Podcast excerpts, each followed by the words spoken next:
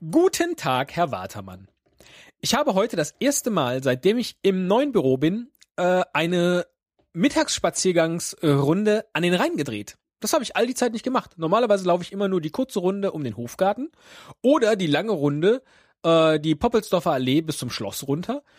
Bin aber noch nie die Hofgartenrunde Richtung Rhein am Alten Zoll runtergelaufen. Das habe ich heute gemacht. Und wie ich so am Rhein entlang spazierte bei schönstem Wetter, dachte ich natürlich an unsere Spaziergänge und dass es doch eigentlich höchste Zeit wird, dass ich dir hier mal wieder was aufnehme. Was ich ehrlich gesagt nicht getan habe, weil wir uns in der Zwischenzeit so oft gesehen haben. Erst auf dem Geburtstag von Johannes und dann bei deinem Umzug. Und zwischendurch haben wir ja auch noch unheimlich viel äh, WhatsApp hin und her geschrieben. Warum wir das getan haben, darüber musst du reden. ich habe den Eindruck, das steht mir nicht zu. Ähm, und vor allen Dingen nicht, was das für äh, dich und uns und diesen Podcast eventuell bedeuten mag. Dadurch hat es irgendwie immer verzögert, dass ich dachte, jetzt nehme ich mal was auf und jetzt ist eigentlich schon wieder die Zeit so weit vorangeschritten, dass ich schon gar keine Lust mehr habe, über die vergangenen Dinge zu reden. Hättest du mir nicht in deiner letzten Aufnahme dermaßen ins Gewissen geredet, wie frech du es fandst, dass ich mit keiner Silbe auf deinen Reisebericht eingegangen bin. Das hatte mehrerlei Gründe. Erstens, als ich ihn erstmalig hörte, dachte ich, oh, was macht er denn hier jetzt wieder für ein Kunstwerk, anstatt mir einfach zu erzählen, wie schön diese Reise war. Dieses mit Musik im Hintergrund und diesem, ja, doch literarisch bestimmt wertvollen, aber mir morgens auf dem Weg zur Arbeit in der Bahn hörend etwas zu komplizierten Text von äh, Speichel in deinem Mund, wenn du aufwachst und Knoblauchgeschmack war es, glaube ich, und vielleicht auch noch Alkoholreste ist, äh, dachte ich, ach, mach dann Kunstwerk. Und dann hinten raus war es ja gar nicht so schlimm, sondern dann war es doch ein bisschen Reisebericht. Und da wiederum dachte ich, ach Mensch, eigentlich müsste ich mit dem Jan doch auch mal so eine Reise machen. Wir müssten doch auch eigentlich regelmäßig so alle fünf bis zehn Jahre vielleicht mal so ein äh, äh, Fischen in Kanada oder so Unternehmen und war dann, naja, eifersüchtig ist vielleicht zu viel gesagt, aber äh, schon so, dass ich dachte, äh, nö, das muss ich jetzt nicht kommentieren, wenn der halt mit irgendwelchen anderen Freunden irgendwo hinfährt, die er schon sehr viel länger kennt, dann soll er doch mit denen da hinfahren und äh, dann darüber Reiseberichte erzählen, aber wieso muss ich dann meinen Senf dazugeben? Zudem hatte ich ja in der letzten Episode selber so viel zu erzählen über diese Scanner-Geschichte. Und auch das hat mich jetzt gewundert, weil ich schon den Eindruck habe, dass ich sehr häufig sehr unhöflich bin. Nämlich dann, wenn jemand eine Geschichte erzählt und ich dann denke, ich habe auch etwas dazu beizutragen, was vielleicht was ganz anderes ist, aber was so gut zum Thema passt. Und dann fange ich an, meine Geschichte zu erzählen und die eigentliche Geschichte des Ersterzählers, also deine, rückt in den Hintergrund. Genau so war das. Es war mir nachdem ich dieses Buch gelesen hatte von Barbara Share, total egal, was du auf dieser Reise erlebt hattest, weil ich was viel Wichtigeres erlebt hatte. Und deshalb habe ich nicht darüber erzählt. Nichtsdestotrotz, vielen Dank für diesen tollen Reisebericht. das ist jetzt, wann warst du da? Vor drei Monaten oder so? Widersinnig, darüber jetzt zu erzählen. Aber äh, ich wollte es noch tun und auf Johannes Geburtstag wollte ich mich erklären, dass du gesagt, nein, das machst du im Podcast. Und dann habe ich gesagt, okay, mache ich. Ist jetzt aber auch schon wieder total lange her.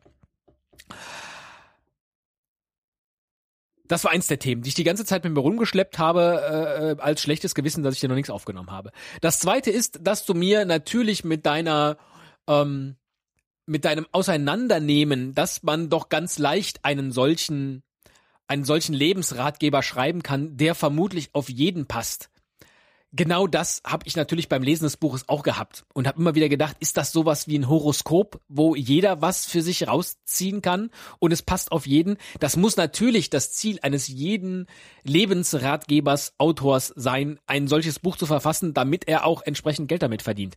Dessen bin ich mir bewusst. Und äh, es war zum Beispiel so, dass ich in einer unserer Conversation Tables die wir im Büro haben, wo eine Native Speakerin ins Büro kommt und man sich dann so ein bisschen äh, über das unterhält, was man so in der letzten Zeit erlebt hat, also auf Englisch. Ähm, ich dann auch diese Geschichte über dieses über diese Scanner-Persönlichkeit erzählte und sie dann sagte, ist schon interessant. Früher hat man gesagt, der hat sie nicht alle. Und heute hat man halt für jedes gleich einen psychologischen Fachausdruck. Wo ich so dachte, ja, Vielleicht ist das so. Früher hat man einfach gesagt, dieser Typ, der hat's nicht drauf und äh, der muss ja was Neues machen und heute sagt man, hey, wow, äh, das ist was Pathologisches und es hat einen Namen und deswegen kannst du dich gut fühlen, weil äh, es ist nicht schlimm. Vielleicht ist das so. Das macht ja aber alles gar nichts, denn nichtsdestotrotz hat es ja bei mir für mich was verändert. Und jetzt kommt schon gleich das große Aber, denn ich habe natürlich immer noch nicht mein Projektbuch begonnen. Und ich glaube, auch das ist Teil dieser Scanner-Persönlichkeit, dass ich so ein bisschen mich fürchte vor dem Moment, das zu beginnen und es deshalb anfange aufzuschieben und deshalb dieser ganze Berg an Kleinigkeiten, die ich gerne machen würde, jetzt auch nicht verschwindet, äh, äh weil ich nicht weiß, was danach kommt. Das ist so ein bisschen äh, Angst ist vielleicht zu viel, aber äh, manchmal fühle ich mich ja auch ganz gut damit, leidend zu sein, dass ich zu Dingen nicht komme, weil es einfach so viel ist, was zu tun ist. Und manchmal ist es dann tatsächlich, oder ist mir dieses Leidendsein so viel geworden, dass ich so gar keinen Bock mehr habe und dann auch keinen Bock auf mich selber habe. Also, ich finde mich dann selber doof. Und dann muss ich einfach loslegen, Dinge zu machen. Und dieser Moment ist noch nicht erreicht, aber ich glaube, ich bin kurz davor dass ich jetzt mit dieser Projektbuchgeschichte anfange, einfach um Dinge zu skizzieren, was aber damit einhergeht, dass ich glaube, dass ich gleichzeitig, denn ich habe ja auch noch, das habe ich das letzte Mal schon erzählt, das Buch Magic Cleaning gelesen, so ein bisschen befürchte, wenn ich die ein oder andere Idee mal aufgeschrieben habe, aus meinem Kopf habe und auch festgestellt habe, da gibt es gar nicht so viel zu skizzieren, dass ich mich auch von der ein oder anderen Projektidee oder von dem ein oder anderen Ding verabschieden muss. Und das finde ich so schade. Das geht mir auch akut gerade mit Podcasts so. Also mit denen, die ich selber mache. Im Wagen vor mir hat jetzt mehr oder weniger ein natürliches Ende genommen nach exakt 100 Folgen. Das habe ich noch so hingedeichselt. Aber jetzt fahre ich ja Bahn. Das heißt, ich habe jetzt ohnehin keinen Grund mehr, das zu erzählen. Ein bisschen anders gelagert ist das mit den Home Stories, die ich eigentlich sehr gerne mag. Aber dieser ganze Aufwand, der in der Akquise neuer Gesprächspartner steckt. Und wenn ich das mache, möchte ich natürlich auch gleich so machen, dass ich regelmäßig sage ich jetzt mal, sechs bis zwölf Leute im Jahr vielleicht schaffe. Eigentlich würde ich ja gerne viel, viel mehr Leute interviewen aber wie soll ich das denn wieder? Blablabla. Ne? Ich habe gerade so Lust, die Home Stories zu kippen. Und das fühlt sich aber so, weiß nicht. Das fühlt sich so traurig an, irgendwie, das äh, da zu sagen, ja, okay, das hat jetzt irgendwie natürliches Ende erreicht. Ich bin kein großer, berühmter Home Stories äh, Interviewer geworden. Und das war's. Und überhaupt dieses Podcasting. Das ist ja tatsächlich, glaube ich, mein Lieblingshobby. Und so momentan fehlt mir die Motivation, weil ich nicht so genau weiß, was ist meine Rolle, weil ich kann natürlich nicht 20 Podcasts selber starten und dann halb fertig verhungern lassen, weil das ist total doof. Und ich habe ja schon mal gesagt, vielleicht muss ich einfach nur der Ideengeber für Podcasts sein und dann schließt sich der Kreis zu der Grimme Online Award Nominierung, wo der Johannes mich ja so artig, wie er einfach nur ist, als Ideengeber ähm, mit eingetragen hat, so dass ich jetzt tatsächlich mit meinem Name bei Idee Doppelpunkt Stefan Proksch stehe für Puerto Partida und das großartig finde, weil ich jetzt diesen ganzen, diesen ganzen Druck, weil es eben nicht mein Projekt ist, sondern das von Johannes ist, gar nicht habe, da jetzt irgendwie mich reinsteigern zu können oder zu müssen. Ähm, und trotzdem steht da mein Name so an so einer wunderbar schönen Stelle, total unprominent. Aber es ist so wie, das habe ich auch dann direkt gesagt, es fühlt sich so ein bisschen an, wie Frank Elstner zu sein und Wetten das erfunden zu haben. Und dann nachher aber nichts mehr mit dem Produkt zu tun zu haben. Außer ab und zu mal gefragt zu werden, äh, hat sich das mit Thomas Gottschalk jetzt äh, endgültig erledigt? Was meinen denn Sie, Herr Elstner? So. So. Jetzt habe ich schon wieder sehr viel über mich geredet, aber das ist vermutlich Teil der äh, Natur. Das ich, wenn ich hier ins Mikro rede, über mich rede.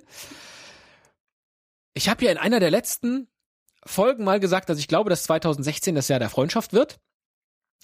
Und ich muss zugeben, dass ich mich in letzter Zeit so häufig wie selten mit Leuten privat getroffen habe.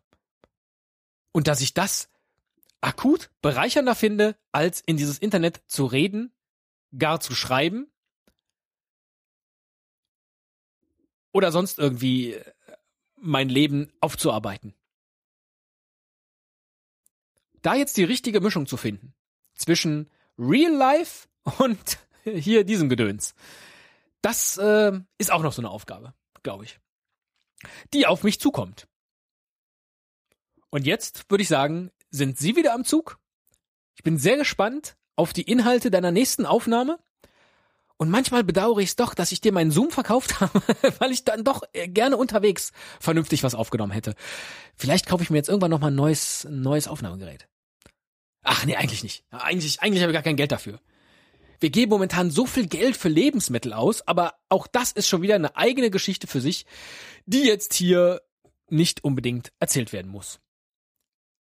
Lieber Herr Watermann, ich freue mich, wenn Sie wieder Internet haben und dann in dieses hineinsprechen können. Bis dahin, alle Jute.